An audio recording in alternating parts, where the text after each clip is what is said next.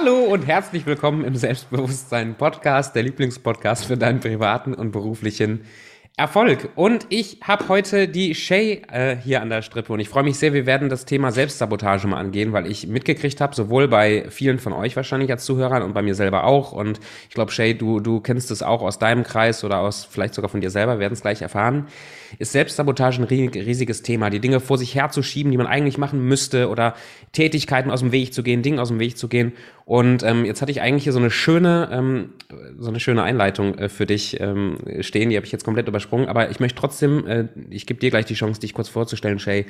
Aber ähm, du hast mir ein Zitat geschickt, was, was dich oder deine, deine Arbeit ganz gut umschreibt. Und das lese ich einfach mal vor. Ähm, wir kennen viele Dinge und uns selbst jedoch nicht. Dabei bestimmen wir selbst unsere Wahrnehmung und diese unsere Realität. Damit ist und kann der einzige Experte in unserem Leben nur du selbst sein. Du kannst dir nur dabei helfen lassen, dir selbst zu helfen. Und damit zu dir. Hi Shay. Shay, wenn, wenn wir in das Thema einschauen, wer, wer bist du eigentlich? Magst du dich mal kurz in, ich sag mal, Shay in 60 Sekunden vorstellen, wer du eigentlich bist, was du machst? Ähm, und, und Amen. Amen. Okay, hallo erstmal. Vielen Dank, dass ich dabei sein darf und hallo an die Zuschauer. Ich bin Shay ähm, was ich mache, ist schwer zu beschreiben. Im mhm. Englischen sagt man dazu traumainformierte Gesundheitscoach. Mhm. In Deutschland ist es noch nicht so richtig etabliert, der Begriff. Deswegen sage ich erstmal Emotional Health and Performance Coach. Und ich glaube, darunter können wir uns eher was vorstellen. Im Endeffekt geht es darum, dass wir ganzheitlich uns die Situation anschauen. Ich arbeite hauptsächlich mit Selbstständigen. Mhm. Um, ähm, und dazu kann ich auch gleich sagen, warum. Im Endeffekt ist es so, bei Selbstständigen Ihr hasst all diesen Spruch, genauso wie ich auch. Selbstständig, als Selbstständiger. Na, na, na, bla, bla. Aber tatsächlich äh, steckt da sehr viel Wahrheit dahinter. Und zwar, du bist halt dein Business als Selbstständiger. Mhm. Und wenn bei dir im Kopf was nicht funktioniert, beeinträchtigt es sofort dein Business. Wenn du Schwierigkeiten zu deiner Partnerin hast, hat das Einfluss auf dein Business. Nicht nur auf dein Business, sondern um viel weiterzugehen, und darum geht es letztlich. Ähm, in der Selbstständigkeit ist dein Business deine Existenzgrundlage. Du kannst dein Selbst nicht von deinem Business trennen. Das funktioniert nicht. Das heißt, wenn du quasi Schwierigkeiten hast innerhalb deines Business oder innerhalb deines Privatlebens, was verschwimmt, aber das ist ein ganzes Fass für sich nochmal selbst bei Selbstständigen, verschwimmt es oft, da gibt es es nicht mehr so richtig, ähm, dann ist deine Existenzgrundlage ergo eigentlich abhängig davon, wie du mit Reizen umgehst. Deine mhm. Art und Weise, wie du mit Reizen umgehst, ähm, hat Einfluss darauf, wie viel Umsatz du machst, hat Einfluss darauf, wie deine Existenz eigentlich abgesichert ist. Mhm, und ich helfe Kunden dabei, eben äh, damit umzugehen, damit lernen umzugehen. Und vor allem, ich will optimieren jetzt nicht unbedingt sagen und heilen ist auch nicht so das richtige Wort, weil wir sind nicht kaputt, alles ist gut, wir sind nicht krank, ähm, sondern zu lernen, eigentlich zum Menschsein. Also ich sage immer so ein bisschen how to human. Wir verlieren durch die Technologisierung so ein bisschen, wie funktioniert der Mensch, wie gehe ich mit Reizen um und wie kann ich das für mein Business optimieren und nutzen. Sehr cool. Ich habe das, das Gefühl, also so wie du gerade erzählst, wo vielleicht ein Angestellter ähm, nicht so schnell merkt, dass er wirklich an sich ein paar Dinge verändern kann, weil er hat eine Supportstruktur, er verdient sein Geld so oder so, ist es vielleicht bei, bei Selbstständigen unmittelbarer merkbar. Wenn mein Konto leer ist und ich, ich müsste das alles machen und laufe dem halt weg, was ich machen müsste, bei vielen, mit denen ich im Kontakt bin und bei mir selber auch, ist es ganz oft so irgendwie Akquise und Marketing und Kunden, also ah, am liebsten, am liebsten nicht machen oder, oder prokrastinieren und so, äh, merke ich das halt sofort. Und ähm, wie, oder hast, hast du, hast du vielleicht als, nur als Einleitung so in das Thema, so, so ein Beispiel aus deinem Kundenstamm, aus, von dir selbst oder so, wo du merkst, wie stark wirklich die Auswirkungen von meinen eigenen Themen oder von, von, von wie ich selber denke oder auch traumatisiert bin, auf mein Leben hat? Ja, also prinzipiell ist es eine riesige Fragestellung, deswegen versuche ja, ich jetzt auch eine riesige Frage zusammenzubringen. Aber prinzipiell ähm, ein krasses Beispiel bei mir ist oder wo ich es ganz gut drauf beziehen kann, Generell, äh, da müssen wir jetzt ein bisschen ausholen. Generell ist es so, dass seit der Industrialisierung die Menschen anfangen, sich so ein bisschen auseinanderzuleben. Früher war es normal, dass du äh, in, ja, in einer Kommune oder in einem Haus gewohnt hast, mhm. mehrere Generationen. Und so sind wir Menschen immer noch programmiert. Wir sind auf Bindungen programmiert. So, das heißt, Bindungen spielen eine ganz, ganz, ganz große Rolle bei uns und die beeinflussen uns stark. Aber mit der Industrialisierung mit der Digitalisierung, jetzt auch mit der aktuellen Situation, isoliert der Mensch sich immer mehr. Und bei der Selbstständigkeit vor allem ist ein ganz großes Problem. Ihr, vor allem die Männer unter euch, können das ganz bestimmt nachvollziehen. Solange ihr ähm, selbstständig seid, also wenn ihr, wenn ihr selbstständig seid und ihr seid komplett isoliert. Also vor allem in meinem, um es kurz zu relativieren, ich habe hauptsächlich Männer als Kunden und da fällt es mir halt am meisten auf. Mir selbst ist es auch schon passiert und das ist, glaube ich, geschlechterunspezifisch. Aber äh, ich glaube, dass viele meiner männlichen Kunden das mhm. nachempfinden können, was ich eben sage. Ähm, du fängst also an, dich zu isolieren und du hast nicht mehr so richtig Bindungen um dich. Und in dem Moment läuft alles super dein Business läuft, du hast die ersten Ideen und irgendwann kommst du in diesen, diese Position, wo du denkst, okay, jetzt habe ich voll viel schon erledigt, jetzt könnte ich mal wieder auf Partnersuche. Ja, gehe ich mal wieder auf Partnersuche. Und sobald wir dann in der Partnerschaft sind, uff, plötzlich läuft das Business nicht mehr, plötzlich haben wir Angst vor Kundenakquise, plötzlich irgendwas, irgendwas stimmt nicht. Irgendwas stimmt einfach nicht. Und wir fangen an dann zu sagen, okay, das liegt wahrscheinlich an der Partnerin oder das liegt am Partner. So, das muss ja am Partner liegen, weil das ist das, was sich verändert hat. So, ne? Ich muss wieder mich fokussieren.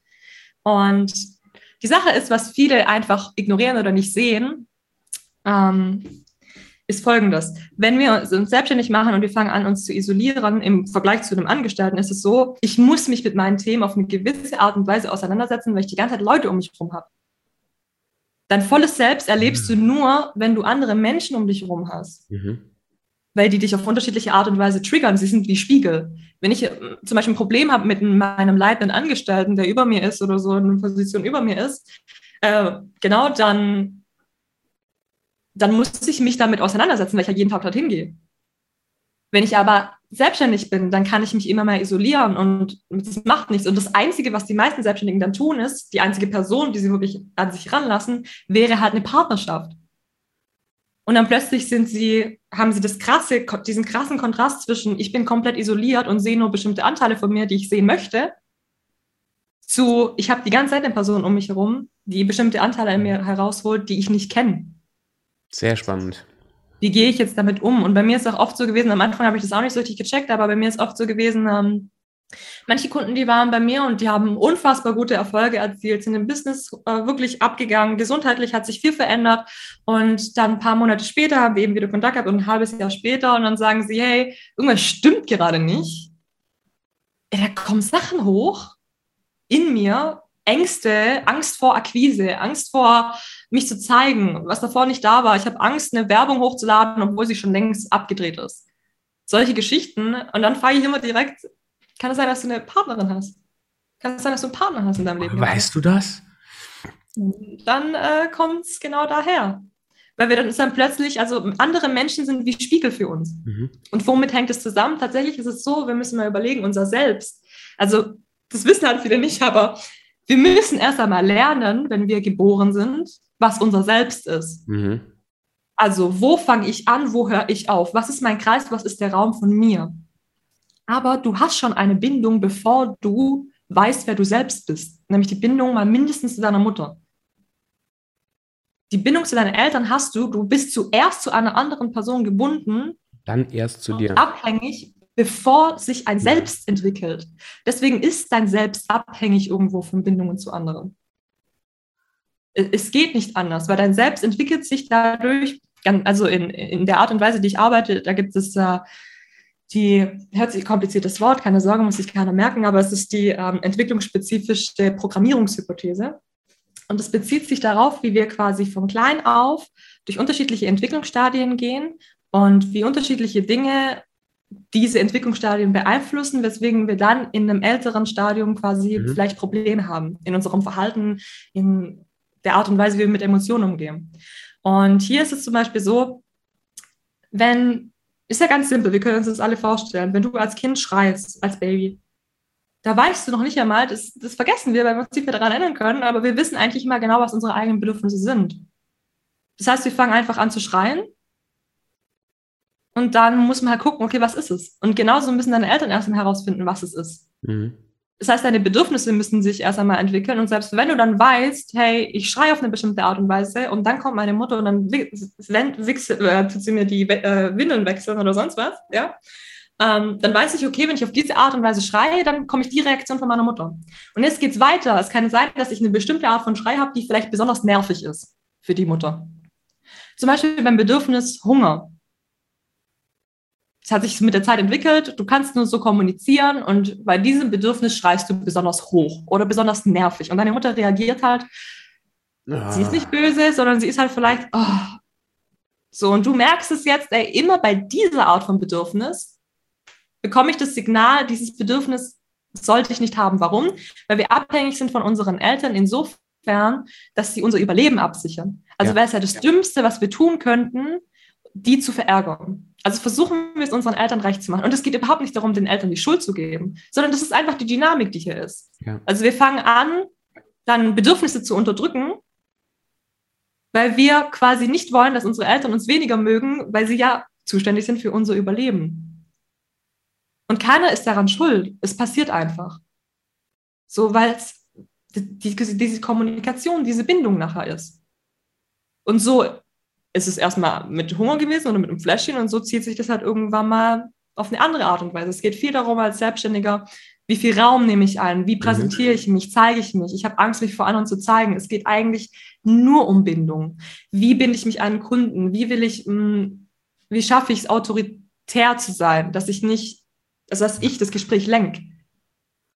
Aber wenn du halt zum Beispiel immer Schwierigkeiten hattest in deiner Kindheit zu sagen, was deine Bedürfnisse sind, und du dann angefangen hast, keine Bedürfnisse mehr zu haben, um es einfacher zu haben, dann nimmst du das mit in ein Kundengespräch. Ja. Und das sind nicht nur Sachen, die in der Kindheit passieren, das ist auch generell. Also ja, du kannst auch mit 20, 25 eine Beziehung haben, die extrem schlecht für dich ist oder dich beeinflusst, so dass du alles, was du bisher bis dato gelernt hast, nochmal in Frage stellst oder du Angst bekommst für die Zukunft. Es ist nicht so, als ob alles allein von der Kindheit kommt oder alles allein von den Eltern, sondern es ist ein genereller Prozess, der sich übers Leben hinwegzieht. Und wenn ich jetzt, wenn ich jetzt erkenne, ähm, ich, ich habe da, so wie, wie du erzählst, erstmal ist es an sich total interessant und ähm, allein jetzt äh, aus dem, was du gerade erzählt hast, dann kann man ja wahrscheinlich schon sehr viel ableiten, wo vielleicht du jetzt als Zuhörer denkst, hey, ich habe hier gerade eine Herausforderung, ein Problem im, im Business oder privat oder im Job und so weiter. Und vielleicht hast du jetzt schon ein etwas höheres Verständnis dafür, warum das gerade so ist und das einfach nur durchzupushen oder einfach nur so weiterzumachen, dir vielleicht gar nicht unbedingt weiterhilft, das zu lösen. Ähm, wie würde sich jetzt als, als, als Beispiel, jetzt dieses, dieses Beispiel, was du gerade benutzt hast, ich habe ein Bedürfnis, Hunger und merke irgendwie, oh scheiße, ich darf das als Baby gar nicht so äußern, also stecke ich das zurück. So, jetzt bin ich, nehmen wir mal mich als Beispiel, jetzt bin ich hier selbstständig und ich mache Kundenakquise und ich verkaufe Coachings. Wie könnte sich das bei mir äußern, dass das so ist? Und wie würde ich loslegen, das zu verändern? Zum Beispiel in folgendem, das hatte ich auch so als äh, Fallbeispiel jetzt bei Kunden von mir, ähm, dass sie gar nicht anfangen, ihr eigenes Business zu machen, sondern sie halten sich Optionen, um mehr oder minder ähm, immer für jemand anderen angestellt sein zu können. Ah, sie wollen eigentlich schon, schon längst selbstständig machen, aber zum Beispiel sind sie dann besonders gut im Sales und sie sind dann aber sehr gut im Sales. Warum? Das ist nämlich der Abfuck mit diesen Mechanismen, die wir haben. Die sind sehr gut, weil sie dich ja durchgebracht haben. Und du bist da sehr, sehr, sehr gut drin, dich so zu verhalten und ähm, dieses Bedürfnis zu verstecken. So sehr, dass du dir nicht einmal mehr bewusst bist, dass du eigentlich das Bedürfnis hast. Zum Beispiel, du willst Autonomie, das Bedürfnis nach Autonomie, dein, mhm. eigenes, äh, dein eigenes Business aufzubauen. Und bisher hast du immer Sales gemacht für andere. Und dann merkst du irgendwann so, hey, ich bin richtig gut im Sales. Und ich mache das auch so stolz, aber ich will mich nicht zeigen. Also statt quasi ein eigenes Business zu machen, wo ich mich dann selbst zeigen müsste, wo ich mein Gesicht zeigen müsste, bleibe ich im Sales. Mhm. Die Sache ist aber, dass in dem Fallbeispiel bei mir es wirklich so ist, dass diese Person im Endeffekt durch das Sales sich immer wieder die Bestätigung gibt, dass ihr eigenes Produkt nichts wert wäre. Weil sie kann ja so gut für andere verkaufen. Sie ist so gut dafür, die Bedürfnisse anderer zu stillen. Und es hält sie so sicher, dass sie sich nicht mit ihren eigenen Bedürfnissen auseinandersetzen muss.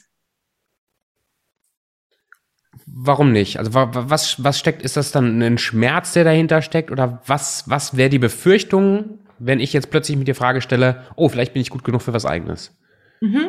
Da ist dann eben, da ist dann eben dieser alte Schmerz, der hochkommt, ähm, dieses Ich werde nicht gesehen, zum mhm. Beispiel mhm. in diesem Beispiel, ich werde nicht gesehen, meine Bedürfnisse sind nicht wichtig. ähm, das ist nicht einmal so, dass die Eltern vielleicht wollten, dass du diese Message rüber bekommst, aber es ist einfach passiert. Also du interpretierst es nachher so und das verändert deine Wahrnehmung. Du fängst halt an, wir müssen da erst einmal anders anfangen. Es ist nicht so, wir sehen das jetzt als was Schlechtes, ja? Klar, wir wollen ein eigenes Business machen und wir haben jetzt eine Selbstsabotage da, weswegen wir das nicht machen können. In Form von, wir haben Angst, uns selbst zu zeigen. Mhm. Deswegen vermarkten wir lieber Produkte von anderen, um es mal kurz als Frame zu setzen. Ja. Ähm, jetzt ist aber folgendes, die, die Thematik oder, oder das Problem. Ähm, was ich da beobachte, ist, dass dieses keine Bedürfnisse zu haben eben nicht nur im Business ist, sondern auf alles andere bezogen, zum Beispiel auf dein Essverhalten. Das ist oh. nämlich eben das Erstaunliche, dass ich oft auch am Essverhalten ableiten kann, welche Business-Schwierigkeiten du hast. Wenn du zum Beispiel eine Person bist, die sagt, okay, ich, ähm, was deine Bindung ist zu den Dingen. Wenn du zum Beispiel sagst, ich bin eine Person, ich esse den ganzen Tag nichts, so nach dem Motto, und ich plane auch nicht und ich denke nicht einmal daran, dass ich überhaupt essen könnte oder dass ich essen brauche oder whatever. Und wenn es dann hart auf hart kommt und ich schon fast am Kollabieren bin, dann haue ich mir einen Schokoriegel rein. Gibt's viele, gibt's viele solche Leute. Ich habe das auch manchmal bei mir. Ich bin nämlich auch so jemand. Ähm, ich, und dann ich, hast der Schokoregel in meinem Leben ist dann die Pizza. Okay, okay. Oder so. Hat irgendwas, was schnell zur Verfügung da ist. Mhm. Und es ist so ein bisschen auch wieder dieses Anzeichen dafür. Ich nehme mir meiner Bedürfnisse nicht an. Mhm. So sehr, dass ich quasi, irgendwann reagiert der Körper darauf. Dass er sagt, wenn wir jetzt nichts essen, dann stirbst du. Ja, ja.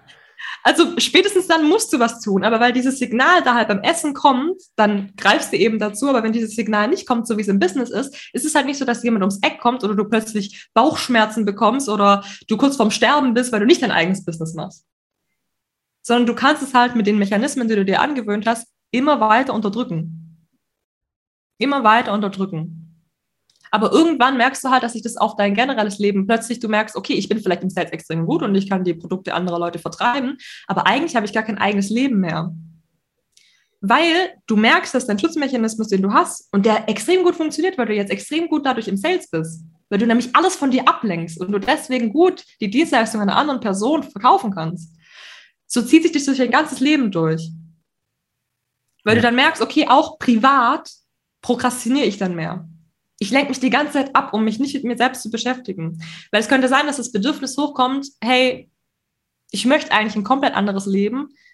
Dafür müsste ich in Aktion treten und dafür haben wir dann quasi diese unbewusste Angst, dass wir andere Leute dabei verletzen. In diesem konkreten Beispiel. So, okay, ich könnte vielleicht jemand anderen dabei verletzen. Vielleicht nehme ich zu viel Raum ein. Habe ich überhaupt die Erlaubnis, zu viel Raum einzunehmen? Darum geht es bei vielen meiner Kunden. Habe ich überhaupt Erlaubnis, so viel Raum einzunehmen? Habe ich die Erlaubnis, mich so zu zeigen? Was passiert, wenn ich mich zeige? Oder um es mal ganz runterzubrechen, auf eine spirituelle Ebene schon fast, ist es so ein bisschen, dass dieser, äh, dieser ähm, Fall, den ich jetzt gerade vorgestellt habe, ähm, ist auch alles ein bisschen kryptisch so, wenn man nicht, wenn man nicht direkt mit einer Person arbeitet, ist manchmal schwer, dem allen zu folgen. Aber bei diesem Fall ist es wirklich so, dass es um Existenz geht, Angst davor zu existieren. Was ja einer der tiefsten Ängste oder, oder tiefsten Dinge sind, die wir, die wir haben. Ja. Und da kommt es eben, das kommen wir wieder zu diesem anderen Punkt, dass uns diese Angst gar nicht so bewusst ist, gerade in dieser Situation, wo wir sind, weil wir eben nicht die Spiegel, die anderen Menschen um uns herum ja, haben. Ja. Deswegen sehen wir unsere Existenz und nehmen sie nicht so wahr, also wir nehmen sie nicht so wahr, wie wir es normalerweise tun würden. Mhm. Deswegen ist uns nicht bewusst, dass diese Angst vorherrscht.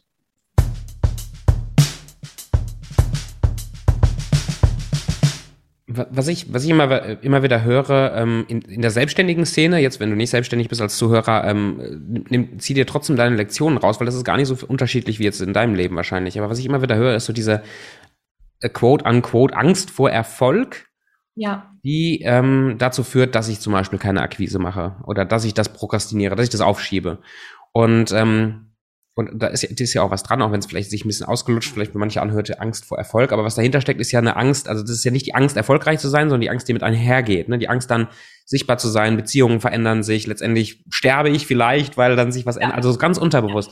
Und, und konkret, also was ich erlebe, was sehr, sehr hilfreich ist, ist diese Straßen durchzugehen, ne? diese Wenn-Dann-Fragen sich so lange zu stellen, bis ich an den Punkt komme, dass ich selbst und mein Unterbewusstsein checkt, das ist ja nicht unbedingt real gerade, also das, das stimmt ja nicht, was ich mir erzähle. Aber was hast du noch für, ähm, vielleicht mit Quick Fixes mal so angefangen? Ich weiß, viele Sachen sind, sind tiefer und, und ja, äh, ja. länger dran arbeiten, aber hast du so, so zwei, drei Sachen, wo du sagst, hey, du hast, du möchtest eigentlich gerne das Leben deiner Träume leben und sabotierst dich die ganze Zeit und schiebst Sachen vor dir her.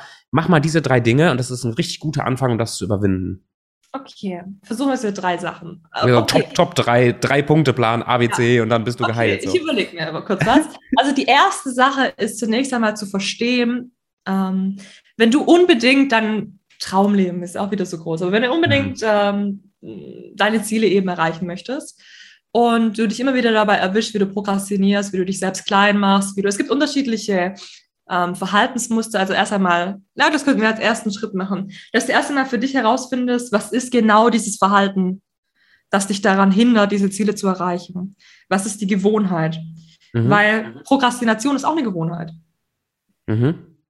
Also du bist schon in der Lage dazu, ganz offensichtlich die Gewohnheiten anzueignen, sonst würdest du nicht prokrastinieren. Also du hast, wenn das jetzt so ein Sportbeispiel wäre, um das zu machen, du möchtest so und so aussehen, so und so viel wiegen, aber du bestellst dir halt jeden Tag Pizza, ähm, dann ist quasi, du hast ja die Disziplin und die Gewohnheit, ja. dir halt dann jeden Tag Pizza zu bestellen. Also bist ja, genau. gar nicht so scheiße. Ja.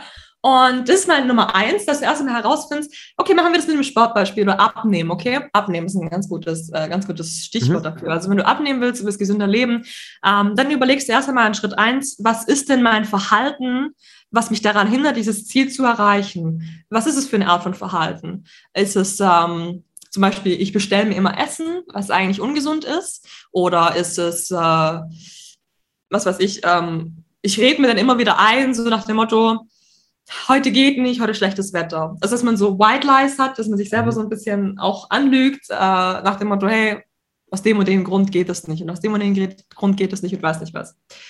Egal, was es jetzt nachher ist, dass du erstmal herausfindest, was ist es für ein Verhalten, was mich selbst sabotiert. Dann hinterfragst du, warum ist dieses, inwiefern nützt dir dieses Verhalten? Sehr gut. Mhm. Also aufhören, es zu verteufeln, sondern zum Beispiel, wenn du gesünder leben willst und du rauchst. Und das ist immer, ich hasse das, wenn Leute zu Leuten sagen, dir ist aber schon bewusst, dass Rauchen schlecht ist. Ja, ach nee. Inzwischen sind wir alle schon an dem Punkt, dass wir es wissen. Wir wissen es und die Leute sind nicht dumm und die Leute, die selber rauchen, die wissen es auch. Ähm, aber was da ist, ist, es ist ein Bedürfnis dahinter. Mhm. Und die Person weiß nicht, wie sie es anders stillen kann. Und so kann sie sich auf die schnellste Art und Weise, ohne groß ihr Leben zu verändern, stillen. Wenn ich jetzt also das Bedürfnis habe zu rauchen oder das Bedürfnis habe, mir Essen zu bestellen, dann an Schritt zwei quasi von unseren drei Punkten, ähm, welches Bedürfnis steckt dahinter? Welches Bedürfnis steckt dahinter zu rauchen? Zum Beispiel eine Freundin von mir, die hat jetzt auch aufgehört zu rauchen. Bei ihr war es so, wir haben das ebenso gemacht bei ihr. Sie hatte das Bedürfnis zu rauchen, weil wenn sie geraucht hat, so blöd wie sie das anhört, hat sie durchgeatmet. Mhm, ja. Mal, wenn sie eine Zigarette genommen hat, hat sie sich hingesetzt, sie hat durchgeatmet und sie hatte das Gefühl, ihr Kopf wird leer. Ja. So, wenn du jetzt also das hinterfragst, bedeutet es, sie raucht also nicht, um Nikotin zu bekommen oder sonst was, sondern sie raucht, weil sie das Bedürfnis hat, den Kopf zu leeren. Also könntest du jetzt hinterfragen, warum ist der Kopf voll? Was in deinem Leben sorgt dafür, dass dein Kopf immer wieder so voll wird, dass du überfordert bist, dass du dann mhm. zu Kippe ziehst, um, weil das, das schnellste, die schnellste Art und Weise ist quasi, ähm, dieses Bedürfnis zu stillen. Weil die Sache ist, ich vergleiche das immer bei meinen Kunden so ein bisschen, wenn wir solche Coping Mechanisms heißen das, also so, äh, ja. Äh ja, Mechanismen, um mit irgendwas besser umgehen zu können, verarbeiten genau, zu können. Ja. Genau, ja, oder Schutzmechanismen, wie wir das auch immer nennen wollen. Wenn wir die haben, dann ähm, ist es meistens so ein bisschen, du hast ein Bedürfnis und du hast diese Strategie, die ihr entwickelt, um dieses Bedürfnis immer wieder kurz zu stillen. Aber langfristig wird es nicht gestillt. Ich sage ein bisschen so bei meinen Kunden immer, es ist so, als ob du bei der Pizzeria anrufst und du bestellst dir aber immer nur ein Stück Pizza. Eigentlich willst du die ganze Pizza. Das wäre das, wenn du eine Lösung findest, dein Bedürfnis wirklich zu stillen. Aber du bist im Stress, du willst dir darüber keine Gedanken machen. Es funktioniert eigentlich so auch immer sehr gut, also bestellst du halt immer nur dieses eine kleine Stückchen Pizza. Aber dann musst du es immer so weitermachen, weil mhm. du halt nie komplett satt quasi wirst. Es wird nie ausreichen. Also werden diese Schutzmechanismen immer stärker und größer und äh, immer automatisierter. So. Und das heißt, das Bedürfnis danach, nach diesem Schutzmechanismus, das ist nichts Schlimmes. Das ist nichts Schlimmes. So, du musst dich halt nur fragen, welches, welch, wie auch immer ich dieses Bedürfnis still, stillt mich das wirklich? Mhm. Stillt mich das langfristig oder stillt mich das nur jetzt? Ist es ein Pflaster? Also sprich, Schritt eins, was für eine Verhaltensweise ist es, die, die, die mir hilft, das zu prokrastinieren und wie hilft mir diese Verhaltensweise, anstatt ja. die wegzudrücken? Und Schritt zwei, was für ein Bedürfnis steckt dahinter? Was will ich damit eigentlich wirklich erreichen? Was für ein Bedürfnis? Und ja. wie kann ich das wirklich stillen und nicht nur so ja. stückchenweise, schluckweise. Und äh, kommt, kommt da noch ein dritter, dritter Schritt oder wenn du sagst, die, ah, kommt sogar noch ein dritter Schritt. Oh, geil. Jetzt bin ich, jetzt bin ich hier spannend. Die dritte Sache ist halt letztlich, okay, nochmal kurz Revue passieren lassen. Du weißt jetzt also, ähm, welches Verhalten du an den ja. Tag legst. Ähm, du hinterfragst dich damit, okay, warum hilft mir dieses Verhalten? Ja. Egal was es ist, hör auf dich zu verurteilen. Es gibt schon einen Grund, warum du das tust. Du weißt es. Du bist der Experte, du weißt es sehr gut. Es gibt einen Grund dafür und der ist auf irgendeine Art und Weise positiv für dich. Sonst würdest du es nicht tun. Also zum Beispiel eben, wenn du rauchst, es ist scheiße. Natürlich, auf der einen Seite scheiße, auf der anderen Seite wird es einen Teil von dir beruhigen. Also hast du dieses Bedürfnis, um dich zu beruhigen und das ist doch eigentlich was Gutes. Und jetzt ist aber die Frage, okay, wie kann ich das ersetzen? Mit was kann ich, also was ist das tatsächliche Bedürfnis und wie kann ich das wie kann ich das so stillen, dass es komplett gestillt wird? Also ja. in, in, der dritten Sache ist es oft so, manchmal sind es so, ähm, es wird jetzt sehr deep eigentlich, aber manchmal sind es Anteile von uns, die lange in der Vergangenheit liegen, mhm. die diese Bedürfnisse äußern. Und das sind Emotionen. Emotionen, das Wort kommt aus dem Französischen eigentlich und bedeutet so viel wie in Bewegung setzen. Und das ist eigentlich auch, was die Aufgabe einer Emotion ist. Wenn du Hunger hast, isst du. Was machst du, wenn du traurig bist? Mhm. Deswegen heißt mein Programm How to Human, weil wir das verlernt haben, so blöd wie es sich anhört. Wir verlernen, was mache ich, wenn ich Trauer habe? Dann wissen wir nicht, wie wir damit umgehen sollen. Und jeder hat aber seine eigene Art und Weise, damit umzugehen. Und das also anstatt halt dass ich, keine Ahnung, meine, meine Wut vielleicht oder den Zorn, wenn das eine Emotion ist, anstatt ich die menschlich benutze, verarbeite, sowas, habe ich einen Mechanismus, der das irgendwie entweder zudeckelt oder der das irgendwie ja und, und das kann halt wirklich auch eine, eine, ungesunde Verhaltensweise sein, die nicht zielführend ist für mich. Sowohl als Mensch als vielleicht auch als jemand, der ein gewisses Ziel erreichen möchte. Genau. Das heißt, wir, wir, die dritte Ebene ist eigentlich so, wir wissen quasi nicht, wie wir mit dieser Emotion umgehen sollen, die dieses Bedürfnis in uns hervorruft. Ja. Und deswegen, weil wir uns diese nicht stellen wollen, diese Emotion nicht stellen wollen, ähm, machen wir eben diesen Schutzmechanismus an. Okay, dann rauche ich halt. Dann muss ich mich nicht damit auseinandersetzen, weil ich weiß nicht, wie ich damit umgehen soll. Ich weiß einfach nicht, was die richtige Art und Weise ist. Und jetzt sind wir wirklich in so einem, also an die Zuhörer auch, mag sein, dass du gar nicht mal merkst, dass du da ein Gefühl hast. Sondern es ist schon so unbewusst einfach, du, du beschäftigst dich nicht damit, weil es eben zu schmerzhaft ist. Weil die Schwierigkeit ist, wenn wir so Emotionen in uns liegen haben, die schon seit einer halben Ewigkeit in uns sind, wenn wir da hingehen, deine Emotionen, die sind, by the way, nicht nur im Kopf, Muskeln. Mhm deine Muskeln, deine Faszien enthalten Erinnerungen. Mhm. Und zwar auch Schmerz. Das heißt, wenn du emotionalen Schmerz irgendwo hast oder du hast irgendwas, was, was schon lange in dir rumgeistert, quasi, dann hat das einen Einfluss darauf, wie dein, wie du atmest, wie gut oder schlecht du atmest, wie, äh, ja, auch teilweise, wie, dein Her wie deine Herzrate ist, wie angespannt dein Muskeltonus generell ist, dein Grundmuskeltonus. Das hat alles einen Einfluss darauf. Das ist körperlich, das ist nicht nur äh, im Kopf. Das ist so spannend. Also ich, ich, ich mag die, die, die ähm, Definition von Joe Dispenza sehr stark, wenn er sagt, eine Emotion ist im Grunde eine Erinnerung, die abgespeichert ist im Körper. Eben nicht im Kopf, sondern im Körper. Mhm. Nämlich auf dem, also die Tatsache, dass du zum Beispiel Gänsehaut bekommst, mhm. ist eine Reaktion des autonomen Nervensystems. Der Teil deines Nervensystems, wir könnten sagen, auf körperlicher Ebene ist das das Unbewusste. Mhm. Du musst nicht darüber nachdenken, oh, jetzt muss ich gerade meine Herzrate anpassen an den Stress, der um mich rum ist. Du musst nicht denken, oh, jetzt muss ich meine Pupille anpassen an das Licht, das reinkommt.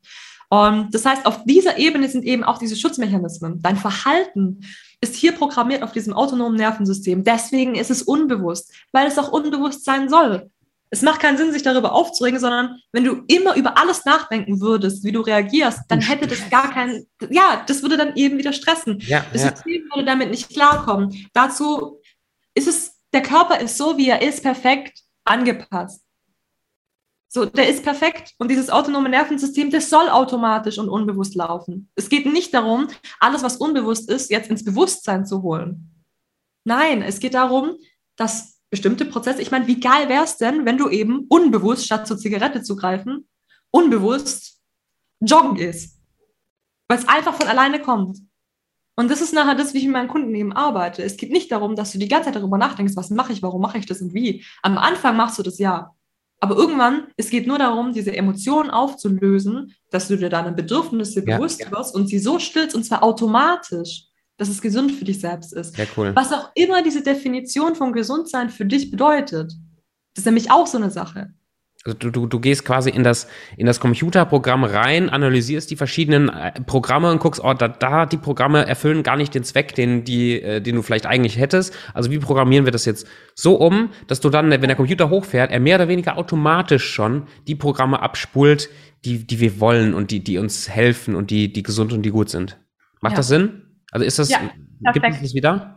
Perfekt verbildlicht, ja. Ach, schön. Und, und lass uns gerne noch, vielleicht hast du noch ein Beispiel von dir, also weil ähm, ich weiß, dir ist Authentizität, Ehrlichkeit wichtig und wir sind alle in einem Prozess und du hast ja wahrscheinlich auch, selbst wenn du anderen Leuten hilfst, auch äh, Dinge, wo du an dir arbeitest, wo du, wo du auch zum Beispiel Selbstsabotage oder auch diese, diese ja, Programme aus der Vergangenheit immer noch irgendwie hast und dran arbeitest. Und ähm, ich würde gerne ein Beispiel nochmal von, von mir nehmen, um das, um das klarer zu machen, diesen drei Stufenplan mal zu durchlaufen hier.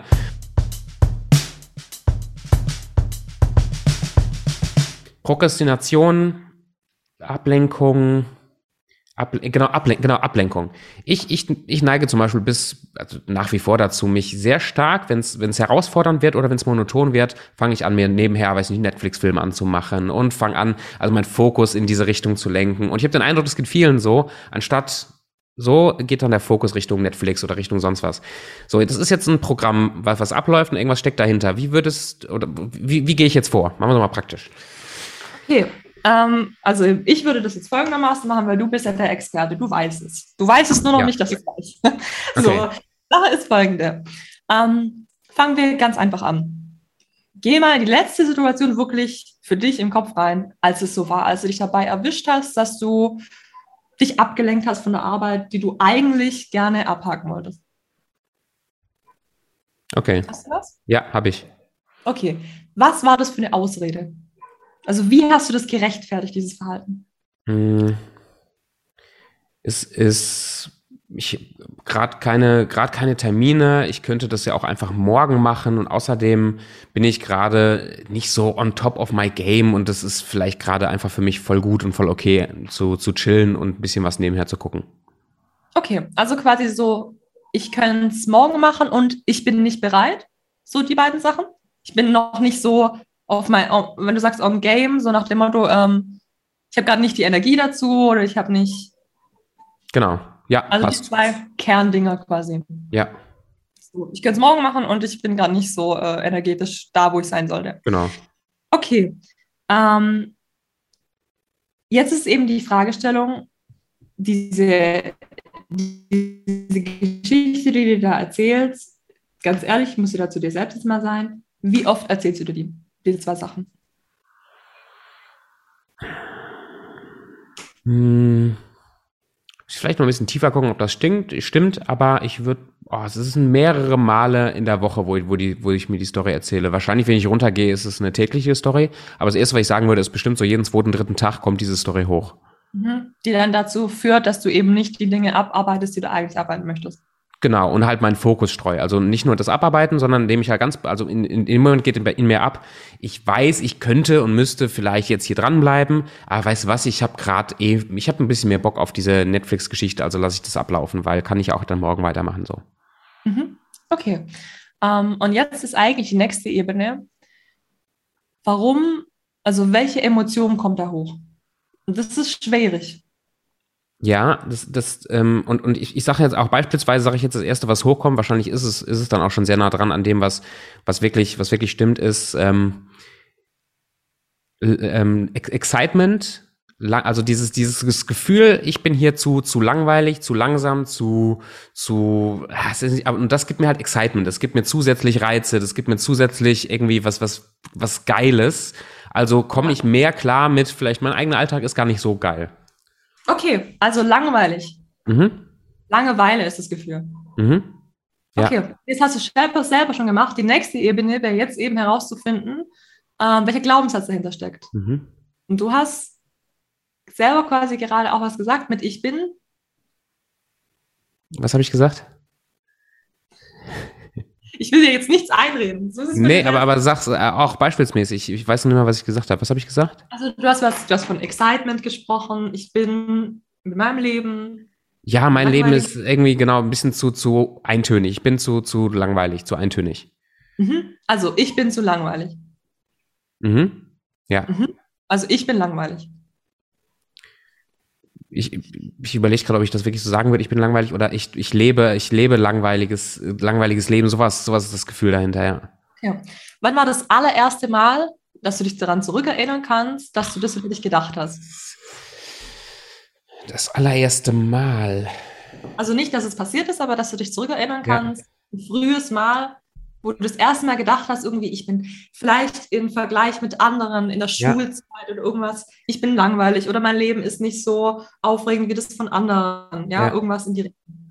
Ich kann mir vorstellen, ein sehr guter Freund, mit dem ich heute in Kontakt bin, also mein, mein engster, mein engster Freund, das waren wir als Teenager, waren wir zusammen ohne Ende. Und der war immer so der, der sportliche Draufgänger-Typ, der, der irgendwie alle möglichen geilen Sachen gemacht hat. Und im Vergleich zu dem war, habe ich mich immer gefühlt wie so ein, wie so ein, ja, langweilig, wie so ein kleines Anhängsel, so ein bisschen.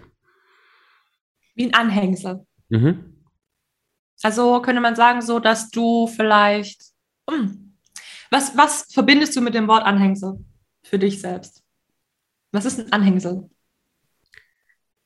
In, in dem Bild, was ich damit verbinde, ist, ich bin unwichtiger als das, woran ich äh, mich, mich hänge.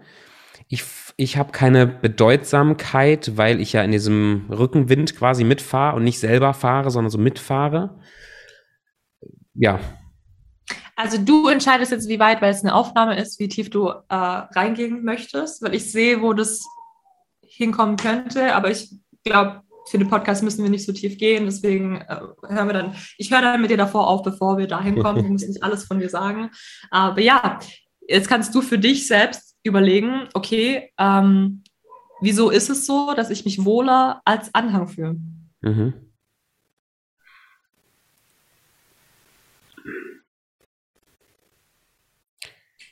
Ab, Ablehnung und also wer, wer vorne quasi mitfährt, kriegt halt den Gegenwind ab. So, das ist so das, das was, was mir hochkommt, ist das Gefühl, wenn ich, wenn ich angebe, wo es in meinem Leben hingeht, wenn ich das wirklich konsequent und das ist tatsächlich auch ein aktuelles Thema jetzt für mich persönlich gerade in dem, in meinem Business halt auch, ne? Also wenn ich wirklich ehrlich und unverblümt die Richtung angebe von meinem Leben, von meinem Business, von meinem Marketing, wie auch immer, dann stelle ich mich auch negativer Kritik, dann stelle ich mich auch Leuten, die mich kritisieren, dann stelle ich mich auch dem Gefühl, dass jemand mir gibt, ähm, falsch zu liegen, nicht gut genug zu sein oder ich, ich bin, ich mache mich nackig. So, und, und dieses Gefühl ist für mich sehr unangenehm. Und das kann ich mir sehr gut vorstellen, dass ich deswegen gerne mich irgendwie jemandem oder etwas anhänge. Mhm. Und wenn du jetzt mal so zurück in deinem Leben schaust, wann war vielleicht eine Situation, wo, wo es genauso war, dass wenn du komplett offen und ehrlich gelebt hättest, wie du es mhm. wollen würdest, dann ich gezeigt hättest, dass du auf jeden Fall Gegenwind bekommen hättest. Ja, muss ich gar nicht lange, gar nicht lange überlegen. Gibt mehrere, wir haben vor dem, auch an alle Zuhörer, wir haben vor dem, vor dem Gespräch, weil wir wollten den Podcast, die Aufnahme eigentlich eine Stunde früher anfangen und äh, haben uns im Gespräch sehr, es, es war sehr interessant und da haben wir schon darüber geredet und das ist, ich bin in einer sehr engen religiösen Gemeinschaft, sektenähnlichen Gemeinschaft äh, groß geworden und da war das massivst, dass wenn ich irgendwas machen wollte, mich verhalten habe auf eine Art und Weise, wo es eben nicht gepasst hat, in, wie es zu sein hat, ich halt Sanktionen bekommen habe, Gegenwind bekommen habe. Mhm. Und jetzt ist es eben folgendes. Du hast quasi in deiner Jugend oder in deinem frühen Leben schon die Erfahrung gehabt, dass das die Realität ist. Mhm. Du hast genau. erfahren, wenn ich etwas, äh, wenn ich mich komplett auslebe, so wie ich bin, wenn ich für mich einstehe, dann ich sage jetzt mal im klassischen oder im krassen Sinne, im überspitzten Sinne, werde ich bestraft. Ja. Für mein Sein werde ich bestraft. Genau. Für mein Dasein. Ähm, für mein, für mein, wenn ich mich komplett auslebe, so wie ich bin, für meine Existenz werde ich bestraft. Dafür hast du äh, eine Bestätigung. Du ja. hast noch nicht so viele Gegenbeispiele. Und selbst wenn du viele Gegenbeispiele hättest, sind sie nicht so gewichtig wie dieses Beispiel. Das heißt, ein Teil von dir hat also an diesem Zeitpunkt angefangen zu sagen, okay, ab sofort hänge ich mich immer jemandem an, weil du dadurch diese Situation gut durchleben kannst. Du überlebst sie. Wichtig. Dein Körper, der diese ganzen Mechanismen kontrolliert, dem geht es nicht darum, dass du Spaß hast und erfolgreich bist. Der will leben. Der will leben. Die ja. körperliche Ebene bezieht sich aufs Leben. Und da müssen wir eben aufhören, die Dinge so schwarz-weiß zu sehen. Dem Körper, das ist nicht was Schlechtes, sondern dieses sich an jemanden anhängen, war dein Mechanismus, um mit der Situation, so wie sie war, am besten umzugehen. Und mhm. dafür kannst du deinem Körper erst einmal sagen, hey, danke. Danke, dass du das gemacht hast. Das war in der Situation das Bestmöglichste, was wir tun konnten. Und die Sache ist, dass du jetzt, das ist einerseits Gewohnheit, andererseits ist es auch so, weil du nicht anders mit dieser Situation umgehen konntest, du aber auch vielleicht trotzdem immer mal wieder unglücklich warst, weil du nicht dein volles Sein zeigen konntest, passiert Folgendes, dein Nervensystem bleibt hier stecken. Sobald also irgendwas im Außen passiert, was dich daran erinnert, unbewusst oder bewusst, an diese Situation, wirst du dazu tendieren, wieder dich abzulenken, dich von diesen Emotionen abzulenken und so weiter und so fort weil dein Nervensystem sich wie, das ist fest, mhm. das ist festgesteckt. Und wenn du jetzt quasi diese Emotion loslassen wollen würdest, diese Angst und diese Hoffnungs Hoffnungslosigkeit, dass du nicht du selbst sein kannst, dann wird sich das, weil du da quasi, weil das Nervensystem in dem Zahl noch feststeckt, wird sich das genauso anfühlen wie damals. Mhm. Und weil es sich damals für dich hoffnungslos angefühlt hat und du deswegen ja diese Schutzmechanismen angefangen hast, ist es für dich rational betrachtet so, hä, nee, ich habe es ja damals schon nicht durchleben können, deswegen habe ich ja überhaupt mit dem Verhalten angefangen. Warum sollte ich es jetzt? Ja. Aber deine Wahrnehmung und deine Möglichkeiten haben sich verändert. Das heißt, wenn du jetzt dieses Ereignis neu in, neuen, in einer neuen Wahrnehmung sehen kannst, dann kannst du dich eben von dieser Emotion lösen, weil diese Emotion beeinflusst dich. Diese Emotion, Angst davor zu haben, man selbst zu sein. Mhm. Druck, unter Druck zu stehen. Ja. Und Emotion bringt dich in Bewegung, Druck. Und wenn, solange du diesen Druck in dir hast, diese Emotion in dir hast, diese, sie ist quasi unverarbeitet. Das ist das Problem. Sie liegt unverarbeitet in einer Art Container, die nur darauf wartet, so eine Art Truhe. Oder wie ich es immer so schön sage, ist mit Persönlichkeitsentwicklung generell, du läufst dein Leben lang auf einem Weg und irgendwann wird dir so bewusst, oha, ich trage einen Rucksack. Und dann bist du so, äh, was? Ich habe gar nicht gemerkt, dass ich einen Rucksack die ganze Zeit mit mir rumtrage. Und der wird immer schwerer. Und deswegen wird es dir immer mal bewusst, dass du einen Rucksack trägst. Und dann fängst du an, du schaust mal in den Rucksack rein, da sind lauter Briefe drin. Mhm. Du musst die öffnen, du musst sie durchlesen, so, hä, wozu gehört es? Warum ist der Brief überhaupt da? Was soll das Ganze? Und so weiter und so fort. Und sobald du das dann mal gemacht hast, ist es nicht so, dass da gar keine Briefe mehr drin landen. Sondern du ziehst den Rucksack halt wieder auf, weil es ein Teil von dir ist. Du läufst durchs Leben, aber jetzt weißt du immer, wenn ein Brief reinkommt, du du bist dir dessen bewusst und du mhm. kannst damit umgehen, mit dieser Emotion zu arbeiten. Es ist nicht so, dass irgendwann da gar nichts mehr ist. Das ist Trugschluss. Und das geht auch bei einem Coaching oder so nicht dabei, dass du da auch einfach mal so an, an alle Zuhörer, wenn du darüber nachdenkst, mit jemandem zusammenzuarbeiten, egal wer das ist, mach dir einfach bewusst, es geht nicht darum, dass diese Person dir jetzt dieses Problem abnimmt. Das funktioniert nicht. Die Person kann dir weder das Problem abnehmen, noch kann sie dir einen 0815-Plan geben oder einen Schrittplan geben, so wie wir es jetzt gerade versucht haben, ähm, allgemeingültigen Plan geben, dass du da durchkommst, sondern man muss das mit dir zusammen ausarbeiten. Das ist ja. ganz individuell. So, das ist ganz, ganz, ganz wichtig. Das heißt, wenn du dich für jemanden entscheiden möchtest für eine Zusammenarbeit, dann mach dir das bewusst, okay, ähm, ist diese Person, erscheint mir diese Person qualifiziert für die Thematik, die ich mhm. habe. Ja. Und auch da ähm, generell beim Thema Persönlichkeitsentwicklung finde ich es sehr seltsam, wenn man direkt nach einem ersten Call ein Sale macht, muss ich ehrlich sagen. Also ich will nicht sagen, dass es eine Red Flag ist, überhaupt nicht. Aber bei mir ist es zum Beispiel so, dass ich immer äh, erstmal ein Vorstellungsgespräch mache und dann bekommen die erstmal einen Fragebogen von mir, mhm. wo sie mal ein paar Sachen aus äh, ja, angeben müssen, weil man kann in einem, du hast ein ganzes Leben hinter dir. Du kannst mir nicht alles sagen, kannst mir auch nicht alles sagen, was relevant ist. Und der ist relativ lang, der Fragebogen. Und da gibt es dann bei mir so ein paar Red Flags, wo ich einfach sage, hey, ich kann dieser Person nicht helfen. Ja. Ähm, das ist nicht mein Aufgabenbereich. Und dann gibt es eben einen zweiten Call, wo wir eben darüber sprechen, egal ob diese Person es bei mir kauft oder nicht, das ist auch so eine Sache. Ähm, wenn jemand den Mut aufbringt, an sich arbeiten zu wollen, und dann fallen gelassen wird, weil er nichts kauft, was macht er denn dann? Ja, okay, ich habe dann das Geld nicht gehabt oder ich weiß nicht was, aber das war vielleicht dieser eine Dinger, ja, ich hole mir jetzt jemand an die Seite. So, ich habe jetzt mal den Mut und ich mache das. Und dann wirst du fallen gelassen, weil du dieses eine Produkt nicht gekauft hast. Jetzt bestärkt sich dieses Gefühl, vielleicht gar nicht mehr nach Hilfe zu suchen. Genau, weil es mhm. nichts gibt. Und deswegen versuche ich halt dann auch wirklich, wenn es ein zweites Gespräch gibt, ähm, dass ich dann sage, okay, oder nein, es gibt so oder so ein zweites Gespräch. Also sobald die Person bei mir im ersten Call war und sie ja. bereit dazu ist, mir ihre persönlichen Angaben zu geben, anhand des Fragekatalogs, ja. mache ich eben einmal ein, ähm, einen zweiten Call aus und Egal, ob die Person kaufen will oder nicht. Weil wir dann da besprechen können, okay, wenn du, wenn das finanziell nicht geht oder wenn du mich nicht leiden kannst oder keine Ahnung, whatever, wie kann, wie können wir für dich einen Weg finden oder dass du für dich selbst einen Weg kreieren kannst, wie du jetzt weitermachen kannst. Mit den ja. Ressourcen, die du hast.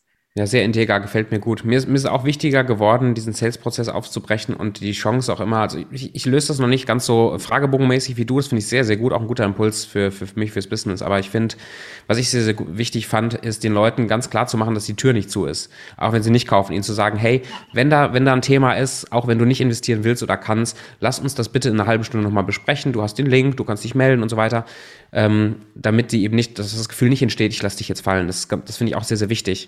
Ähm, lass uns die Kurve nochmal ganz kurz machen äh, zum, zum, zum, zum Beispiel jetzt diesem Thema Netflix, Ablenkung, Prokrastination. Ja. So, jetzt, jetzt bist du mit mir gerade einen Weg gegangen, einen, der sehr, ja, schon natürlich sehr, sehr tief oder sehr emotional auch, auch werden kann im Prozess. So, und jetzt weiß ich, mein jetziges Netflix-Gucken, Ablenken hat ja nichts damit zu tun, dass ich einfach jetzt nur Netflix gucke und jetzt brauche ich irgendwie einen Plan, dass ich mir eine Kindersicherung einbaue, dass Netflix nicht mehr hochgeht, sondern da steckt ja was hinter. So, und, ja. und jetzt möchte ich aber im Business weitermachen und ich merke, ich würde am liebsten morgen direkt wieder fokussiert arbeiten. Ähm, was auch vielleicht ohne, dass ich jetzt einen Coach habe, ohne dass du mich jetzt challenged. Ich glaube, dieser Prozess, deswegen war mir da wichtig, da jetzt auch zu machen, dass du ähm, als Zuhörer mal ein Gefühl kriegst dafür, was für Fragen du dir vielleicht auch selber stellen kannst, um dahin zu kommen. Ne? Aber was mache ich jetzt damit?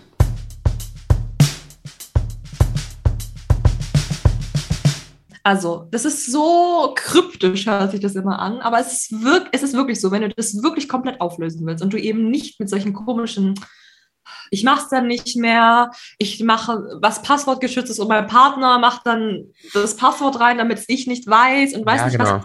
Noch einmal, das ist ja komplett scheiße, weil irgendein Teil von dir hat ja ein Bedürfnis und du begräbst es damit. Also du verhungerst irgendwas in dir, was genau. eigentlich nur Futter braucht. Genau, aber du gibst ihm halt das falsche Futter bis ja. jetzt. Das heißt, du musst halt wirklich für dich herausfinden, probier aus, Spiel. Deswegen spielen Kinder und wir tun es ja. nicht.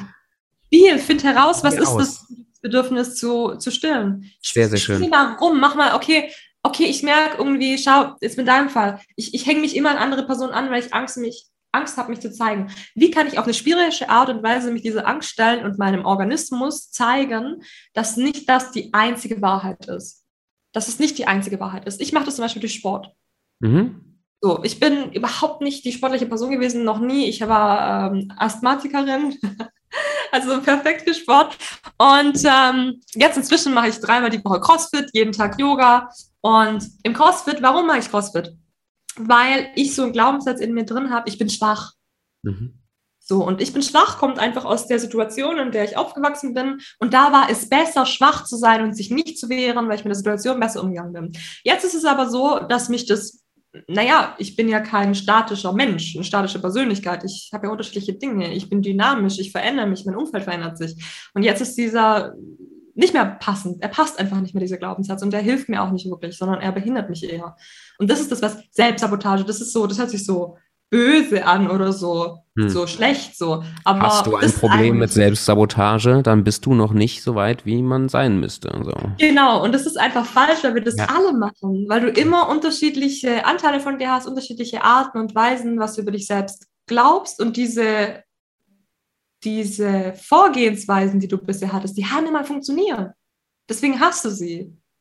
Und das ist quasi ein anderer, ein anderer Teil deines Selbst, der jetzt andere Bedürfnisse hat als ein anderer Teil von dir und die, das passt jetzt halt gerade nicht. Und dann sind wir wieder bei dem Punkt Bindung und Kommunikation und zwar mit dir selbst. Ich sage manchmal zu meinen Kunden so nach dem Motto, wenn du noch bis jetzt so nicht gecheckt hast, dass du eigentlich wie eine Paartherapie mit dir selbst gebucht hast. das muss dir jetzt mal langsam bewusst werden. Ein schönes Bild. So, das ist eine Paartherapie mit dir selbst. Und jetzt folgendermaßen bei mir als konkretes Beispiel. CrossFit. Ähm, indem ich eben, genau, ich gehe jetzt ins CrossFit mit Absicht, weil ich da heule. Weil mich das zum Heulen bringt. Warum? Ah. Weil mich das an den Punkt bringt, an den absoluten Punkt der Angst. Aber in so einem Rahmen, dass ich ihn kontrollieren kann. Wenn ich in Sport gehe, komme ich, ich, das war erst neulich wieder so. Ähm, zum Schluss vom Training musste ich irgendwie dann nochmal zehn Runden und ich hab, ich hasse es. Also das ist wirklich so, deswegen muss ich das öfters machen, weil ich es hasse. Ähm, und mhm. zwar zehn Runden, dann so und so viele Wiederholungen, quasi diese zehn Runden. Auf Zeit eigentlich. Und äh, die Klasse war schon längst rum und ich hatte gerade mal drei von den zehn von Runden. Zehn Runden. Ja, und dann war ich so, ja, super, okay. Und habe dann gemerkt, schon bei der dritten oder vierten Runde war es so, dass ich angefangen habe, richtig Tränen in den Augen zu bekommen und dass ich so richtig mich zwingen musste, diese Übung durchzuführen. Also so richtig, es war schon unsauber, es war schon ätzend, es war so richtig, ich will es eigentlich nicht mehr. Ähm, und dann habe ich eben gesagt, okay, habe ich gemerkt, und das ist eben dieser Unterschied, das müssen wir eben lernen. Dann habe ich gemerkt, okay, fuck, es ist eine emotionale Blockade. Mhm. Es ist nicht so, als ob ich das nicht körperlich könnte. Wie habe ich das gemerkt? Und zwar mache ich das folgendermaßen hört sich jetzt verrückt an, aber du sprichst mit dir selbst. Mhm. Ob du das jetzt intern machst, weil du es vor anderen nicht machst oder laut tatsächlich, dass ich dann merke, okay, ich heule und dann frage ich mich wirklich selbst, okay, Was los? Warum, warum weine ich jetzt? Mhm. Als würde ich mit einem anderen Teil von mir sprechen, warum weinst du jetzt? Was ist los? Und dann bekomme ich eine Antwort intern. Ja. Okay, wir fühlen uns schwach. Wir fühlen uns schwach as fuck. Guck mal, die anderen sind alle schon fertig. Du bist es nicht. Das fühlt sich demütigend an. Das beweist wieder nur, wie schwach du bist. Das beweist wieder nur, dass du mit so viel nicht umgehen kannst. Dass das zu viel ist. So. Und diese, diesen, das muss man ein bisschen lernen, dass man auch wirklich eine Antwort bekommt. Also so trainieren, dieses Selbstgespräch mit sich zu führen. Und dann war es eben so, dass ich gemerkt habe, okay, es ist definitiv eine emotionale Blockade. Es ist nicht, dass ich körperlich an meiner Grenze bin. Und habe dann zum Trainer gesagt, hey, er war schon so zu mir, geh nach Hause. Es ist wirklich okay. Du musst niemandem was beweisen. Und ich gesagt, ich will auch niemandem was beweisen. Es geht mir was ganz anderes. Ich würde gerne da bleiben. Es ist okay, wenn ich in ein anderes Eck gehe, wo ich die nächste Class quasi nicht störe und da weitermache. Also alles klar. Und dann habe ich halt gemerkt, bei der fünften, sechsten Runde, weil ich mich selbst einfach, ich habe angefangen, so Ausreden zu suchen. So, okay, sag doch einfach, die ist jetzt schlecht. Mhm. So, mir ist aber nicht schlecht. Es ist eine Lüge. Mir ist nicht schlecht. Warum soll ich jetzt sagen, dass es nicht schlecht ist? Und dann wirklich in, diesen, in diese Kommunikation mit dir selbst zu kommen, dass du dann diesen Anteil nicht sagst, warum bist du so schwach und hör doch auf, so, sowas zu denken und weiß nicht was, sondern was ich immer finde, was extrem gut ist, stell dir vor, dieses Bedürfnis von dir, was er jetzt gerade weint, wäre ein Kind. Wie würdest ja. du mit ihm sprechen? Wenn das vor dir stehen würde und würde heulen, in meinem Fall, also ich mache jetzt gerade Fitness und ein Kind steht vor mir, mein Kind im krassesten Fall, steht vor mir und sagt, ich bin schwach und heult. Du gibst dem keine Ohrfeige. Nee, ich gebe dem keine Ohrfeige und ich sage auch nicht, halt die Schnauze, äh, verlass bitte das Zimmer. sondern ja. ich, okay, warum fühlst du dich schwach? Was, kann, was, was brauchst du? Was kann ich für dich tun, dass du dich stärker fühlst? Und in meinem Fall war es dann so, okay, wir machen es ganz langsam, ohne eben dieses Zeitding im Kopf zu behalten. Wir scheißen jetzt mal drauf, dass es auf Zeit ist. Aber wir gehen heute nicht drauf als Kompromiss, bevor wir die zehn Runden durch haben. Wir machen die zehn Runden fertig. Und dann war es wirklich so, dass bei der fünften, sechsten Runde plötzlich konnte ich die Übungen extrem sauber ausführen und extrem schnell weil es eben eine emotionale Blockade war. Und die äußert sich auch körperlich, gar keine Frage. Und das ist eben dieser Umgang mit sich selbst. Hm. Dass du quasi dann, du bist eben mehr als Arbeit. Ja. Du bist mehr als Arbeit. Deswegen kannst du auch auf anderen Ebenen nachher diese Sachen lösen. Du kannst dann für dich finden, okay, was ist eine Art und Weise, wie ich mich diese Angst stellen kann, die ich kontrollieren kann? Dass ich mich langsam diese Angst stelle. Hm. Um das aufzulösen. Um mir selbst zu beweisen, das ist mein früheres Ich, was das halt noch sehr denkt. Und für mein früheres Ich war es die Wahrheit. So, und das ak zu akzeptieren erst einmal. Und nicht dafür, sich zu schämen oder sich dafür zu hassen oder weiß nicht was. Es gibt ähm, einen sehr guten Wissenschaftler und auch Autor, Bruce Lipton. Mhm. Und ähm, der kommt eigentlich urspr ursprünglich aus der Zellbiologie. Und bei dem ist auch alles auf äh, Bindung, weil er hat halt gemerkt, dass auf zellularer Ebene und auch molekularer Ebene ist es so, alles will sich binden. Wir haben den Drang mhm. zum Binden, ja. Allein schon Gravitation ist ja auch. Alles. Mhm. Mhm. wie unser Universum existiert. Es ist äh, der, der, Tisch, das Mikrofon, mit dem wir sprechen, mhm. das alles existiert nur aufgrund von Bindungen. So, Bindung ist die Grundlage für alles. Dass der Mensch überhaupt so sitzt, ist durch Zellbindung. Ohne dass die Zellen irgendwie miteinander mhm. funktioniert nicht, dann wollen wir nicht existieren. Das heißt, Bindung ist mal so die Grundlage von allem irgendwo. Ähm, und das finde ich halt schön, so im, im interdisziplinären Sinn, also auf, auf der chemischen Ebene, auf der biologischen Ebene, alles Mögliche, psychologisch betrachtet so. Es ist überall dasselbe. Und genauso ist es bei dir eben auch, deine Lebensbereiche, die sind nicht abgetrennt voneinander. Nee. Das funktioniert nicht. Nee. Das ist nicht abgetrennt voneinander. Und du musst nicht sagen, okay, wenn du jetzt merkst, hey, ich schaffe es ums Verrecken nicht, bei mir zum Beispiel auch mit so TikToks hochladen und weiß nicht was. Ich hatte da auch so Angst und immer noch fällt mir das manchmal schwer, ähm, mich da so zu präsentieren und mich da zu zeigen. Und da ist es auch so, wenn du jetzt merkst, hey, ich will das unbedingt machen, du zwingst dich, das zu tun, aber es funktioniert einfach nicht, dann ist es vielleicht eine zu große Angst, der du dich stellst. Dann versuch parallel, während du dieses Projekt hast, irgendwas zu finden, wie du auf eine andere Art und Weise dich derselben Angst stellen kannst, was aber nicht so einen großen Impact direkt hat. Mhm. Sondern also. so, ja, und natürlich auch hinterfragen, ob du das wirklich willst. Weil manchmal mhm. machen wir Dinge und zwingen uns zu Dingen, die wir gar nicht wollen, weil wir glauben, dass uns das voranbringt. Aber das bringt uns gar nicht voran. Also anstatt direkt aus dem Flugzeug zu springen, könnte man auch erstmal aus dem, vom 3-Meter-Brett springen. Ja. Oder sich erstmal fragen, wofür überhaupt springen? Will ich das überhaupt oder will ich hier jemandem nur was beweisen oder sowas? Was ist das überhaupt mein Ding?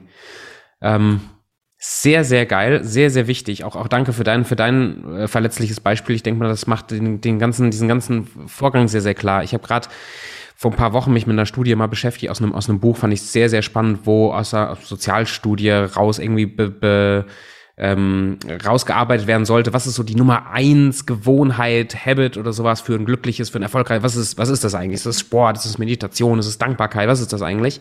Und das Ergebnis war aus dieser Studie, fand ich sehr, sehr schön, die, die Art und Weise, wie wir mit uns selber reden, positive Selbstgespräche. So, und das, das macht es gerade ganz schön ähm, deutlich, finde ich, weil ich glaube, was, was wir nicht machen, also Stichwort Affirmation, Visionsboard, Pipapo, alles gut und schön und toll, aber es ist ja oft so, so ein Gewaltversuch, uns Dinge einzudrücken, sowas wie ich bin ja. schön und ich bin schön und ich bin schön und fuck, ich bin schön. Ähm, und und das, das ist aber nicht die, die Art und Weise, wie, wie so ein positives Selbstgespräch funktioniert. Und du hast es gerade auch, auch für dich als Zuhörer, also ich werde es auf jeden Fall machen. Geh nochmal zurück, auch zu der CrossFit-Geschichte oder zu dem Prozess, wo Shay mit mir gerade diesen, diesen, äh, diese Netflix-Geschichte äh, durchgeht.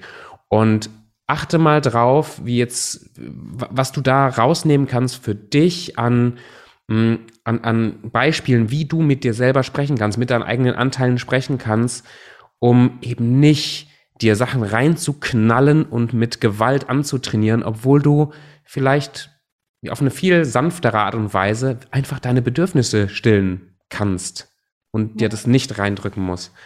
Ähm, Shay, ganz, ganz herzlichen Dank. Hast du ähm, für, für zum, zum Abschluss so einen, so einen abschließenden Gedanken, wo du sagst, hey, das ist wichtig, dass du das nochmal klarstellen möchtest oder rausarbeiten möchtest? Oder eine, eine direkte Botschaft an die Zuhörer, was jetzt mit dem ganzen, mit der ganzen letzten Stunde, was hängen bleiben darf? Was, was damit, was wir damit machen können? Also prinzipiell ist es so, dass das hängen bleiben wird, weil so funktioniert das Gehirn, so funktioniert deine Wahrnehmung. Wenn dich was getriggert hat, wenn irgendwas hochgekommen ist, wo du dachtest, was labert die oder was auch immer, dann ist es irgendwas, wo da dahinter steckt. Auch wenn du mir nicht recht gibst oder Tobi nicht recht gibst oder was auch immer. Aber da, wo deine Aufmerksamkeit hingeht und wo du merkst, okay, da war was. Das ist irgendwas, was dir extrem gut tun kann, da nochmal genauer hinzuschauen. Mhm. Warum, warum ist meine Aufmerksamkeit darauf gerichtet und nicht auf was anderes so? Ähm, und dann das nächste, was ganz wichtig ist, auch jetzt so auf Neujahr bezogen, Januar, ähm, bitte, bitte, bitte überleg dir, du kannst dir noch so viel Input reinholen. Ähm, wenn wir zu viel Input haben und das nicht integrieren, dann bleiben wir stecken. Mhm. Weil du nachher so viel Input in dir drin hast und dein Körper, der kann das gar nicht prozessieren, der kann das nicht verarbeiten, was, was damit tun. Und dann ist dein ganzes Nervensystem quasi so angespannt. Was ist jetzt mit diesen Informationen? Das ist das Problem der heutigen Gesellschaft so ein bisschen. Wir sind, äh, ist, Information ist die neue Währung. So, Information ist die neue Währung und mit der wird rumgeworfen und wir wissen nicht mehr, wie man damit umzugehen hat. Überall können wir zu, drauf zugreifen, aber niemand weiß so richtig, wie jetzt damit umzugehen. Wie gehe ich mit dieser Information um? Was mache ich mit dieser Informationsdichte? Und wir sind halt keine Computer. Und genauso müssen wir jetzt halt lernen, so wie es Computer halt auch machen, zu präzisieren.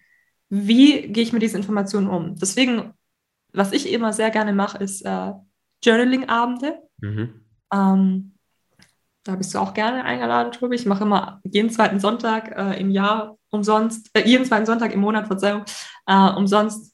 Kann man bei mir auf Instagram nachschauen. So ein Journaling-Abend, ganz entspannt. Cool. Ähm, kann man einfach reinkommen. Und dass du dir halt mal wirklich einen Stift und ein Papier nimmst, dich hinsetzt. Und jetzt zum Beispiel nachdem, dass du sagst, okay, ich setze mir einen Timer auf 15 Minuten. Und die Fragestellung ist, was will ich aus dem, was ich gehört habe, integrieren? Und die Aufgabe ist dann einfach nur hinzusitzen und nicht den Stift abzulegen. Also auch wenn dann Gedanken hochkommen, sowas wie, was mache ich hier überhaupt? Mir wurde gerade bewusst, eigentlich will ich das gar nicht machen. Und weißt du, schreib es mit auf. Ja, Einfach ja, alles, was ja. mit Gedanken hochkommt und dann nochmal zum Schluss durchlesen und dir deine Gedanken darüber machen, okay, ähm, was kann ich für Action Steps daraus nehmen? So, ich versuche auch immer bei jeder Session mit meinen Kunden zu sagen, jetzt auch so wie hier, was ist eine Sache, die du jetzt umsetzen möchtest, damit diese Information nicht in dir feststecken bleibt und es dann so, sonst wird es Entertainment. Ja, sehr, sehr stark. Ganz, ganz lieben Dank. Ähm, jetzt, um, um mit dir in Kontakt zu kommen, wenn man jetzt nach der Folge als Zuhörer dachte, oh, oh, da passiert was und das ist total gut und wichtig, dann äh, gerne äh, dürfen die Leute sich gerne äh, bei mir oder bei dir melden. Und wo finde, wo finden wir dich? Wo kann, wie können dich die Zuhörer finden, mit dir in Kontakt kommen? Und Journaling-Abend ähm, ist ja schon mal eine sehr gute Möglichkeit, dich kennenzulernen und mit dir in Kontakt zu kommen. Was hast du noch für eine Möglichkeit, mit dir mal in ja, anzufangen, irgendwie zusammenzuarbeiten, wenn man das möchte? Ja, also prinzipiell eigentlich bin ich hauptsächlich auf Instagram und TikTok unterwegs. Äh, am besten, vielleicht Tobi, kannst du meinen Namen oder so irgendwo reinschreiben? Ja, das wird alles schön verlinkt. Perfekt, genau. Äh, das heißt, da könnt ihr auch jederzeit einfach per DM ähm, mir, bei mir melden. Äh, bei TikTok geht es nicht, aber da könnt ihr dann einfach vielleicht mal sehen, was ich überhaupt so mache, was ich für Content ja. rausgebe, wenn ihr euch einfach for free quasi damit auseinandersetzen wollt. Ähm, dann der Journaling-Abend, das ist auch so, dass wir nicht nur journalen, sondern wenn jetzt irgendwas hochkommt oder jemand will über irgendwas sprechen, dann nehme ich mir natürlich auch die Zeit. Das heißt, dieser, das wäre wär aber alles so, was es für free gibt. Und natürlich, wenn man Interesse hat an einer Zusammenarbeit mit mir, dann ist erstmal, habt ihr jetzt auch schon einen Verlauf mitbekommen, äh, komplett free. So, das heißt, äh, wir sprechen erst einmal durch, wir schauen uns die Situation an und schauen, ob es überhaupt Sinn macht und ob es passt oder nicht. Ähm, genau. Also da ganz easy going. Sehr schön. Ja, ich glaube, das, das Gefühl hat man hier auch bekommen, also dass, dass es dir ernst ist, auch mit den Leuten, dass es dir nicht darum geht, ähm, äh, viele Leute in ein Programm zu closen oder so, sondern was, was, was so dein Anliegen ist. Und ich kann das nur bestätigen für jeden, der zuhört. Ich, ich kaufe dir das auch ab. und deswegen viel, viel Mut, wenn du das Gefühl hattest heute in der Podcast-Folge, dass dich irgendwas angesprochen hat, wo du wirklich denkst, oh, da, da würde es helfen, mit, zum Beispiel mit Shay, äh, so einen Prozess mal durchzulaufen und Dinge aufzulösen und grundlegend was zu verändern, dann hab den Mut, dich zu melden. Ähm, kannst dich gerne auch bei mir melden, wenn wir uns schon kennen und ich leite dich weiter oder melde dich bei der Shay direkt. Und ähm, viel Spaß bei der Implementierung. Nimm dir die 15 Minuten Zeit und schreib einfach mal zwei, drei Gedanken raus, was heute wirklich passiert ist für dich und was du implementieren und mitnehmen möchtest. Weil alles, was wir statistisch gesehen innerhalb von den nächsten zwei bis drei Tagen, 72 Stunden oder so, nicht implementieren, werden wir wahrscheinlich gar nicht großartig implementieren. Deswegen nimm dir die Zeit dafür. Danke für die Aufmerksamkeit von uns beiden. Wir finden es großartig, wenn Leute sich Zeit nehmen für ihre persönliche Entwicklung und das priorisieren. Und du warst jetzt seit hier anderthalb Stunden oder so dabei. Und das wissen wir zu schätzen. Viel Spaß, schönen Alltag und bis zur nächsten Folge. Dankeschön. Tschüss. Ciao.